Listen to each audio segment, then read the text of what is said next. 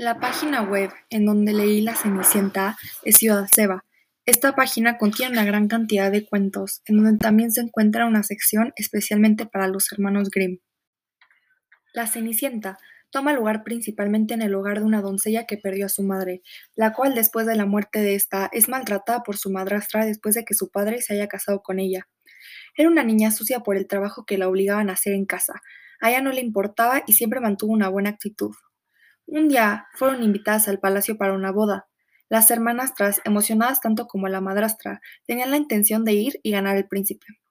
Cenicienta, con ganas de ir, se vio obligada a recoger unas lentejas que fueron tiradas a propósito si es que quería asistir al baile. La tarea parecía imposible, pero Cenicienta llamó a los animales del bosque para que la ayudaran. Aquellos limpiaron y arreglaron, y fue el árbol quien les regaló un vestido de oro y plata, al igual que unas zapatillas. Al atender, Cenicienta pasó desapercibida de sus hermanastras y madrastra, ya que venía muy fuera de su apariencia hogareña. Y el príncipe fue quien se enamoró instantáneamente y se quedó con ella toda la noche durante todos los bailes. Pero ella siempre se tenía que escabullir antes de que llegaran a notar que no estaba en su casa. A la siguiente noche pasó lo mismo. El príncipe y ella bailaron toda la noche, solo que esta vez, a la hora que Cenicienta se fue, el príncipe la siguió a su casa, pero ella logró pasar sin poder exponer su identidad, y el príncipe ahora seguía sin pistas sobre quién era, pero ya sabía dónde vivía.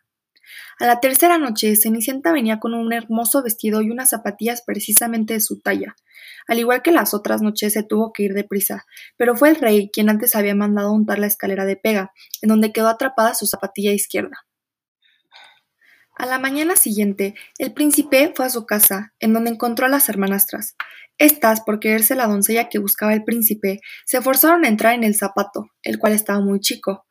Una de ellas se cortó los dedos del pie, mientras que la otra el talón.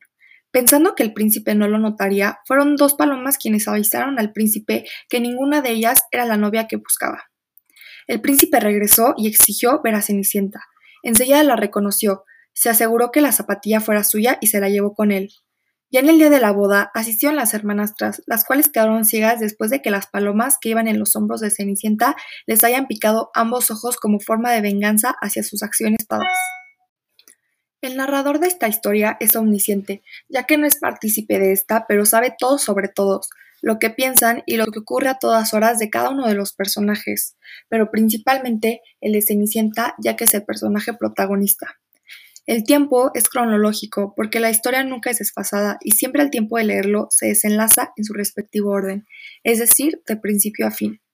El espacio físico mayormente se desarrolla en el lugar donde vive la Cenicienta y el palacio donde conoce y atiende a los bailes del príncipe.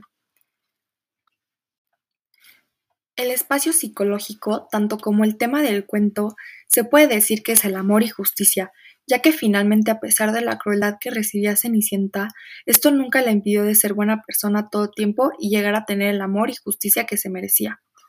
El espacio social terminó siendo lo contrario a lo que se esperaba, ya que Cenicienta, quien era avergonzada de sus prendas, higiene y trabajo por sus hermanastras y madrastra, llegó a encontrar amor después de tanto trabajo, maltrato y envidia por parte de estas, y finalmente sus hermanastras, quienes eran bellas y deseadas, tuvieron su merecido en donde quedarían humilladas para siempre.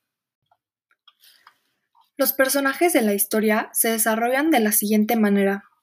Cenicienta es un personaje protagonista, plano y arquetipo, ya que la historia gira completamente alrededor de ella. En la trama nunca cambia y es conocida por su virtud, la buena, la amable, etc. El príncipe es personaje secundario, plano y estereotipo. Es partícipe en la historia y tiene importancia en algunos pasajes junto con la Cenicienta. En la trama nunca cambia y es conocido comúnmente como el príncipe azul, el guapo, etc. La madrastra es personaje antagonista, plano y estereotipo. Siempre se opone a la Cenicienta, quien es el personaje protagonista. Nunca cambia la trama y su comportamiento es predecible, así que es conocida comúnmente como la madrastra mala. Las hermanastras son antagonistas, personajes planos y estereotipos. Igualmente, ellas se oponen a la Cenicienta. Nunca cambian en la trama y al igual que la madrastra, sus roles en la historia son predecibles, ya que se les conoce como las secuaces, las hijas de la madrastra, etc.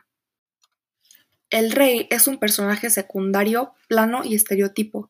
Tiene importancia en alguno de los pasajes, nunca cambia a lo largo de la trama y es comúnmente conocido como el rey del pueblo, el rey, etc. Los animales son personajes secundarios, planos y prototipos.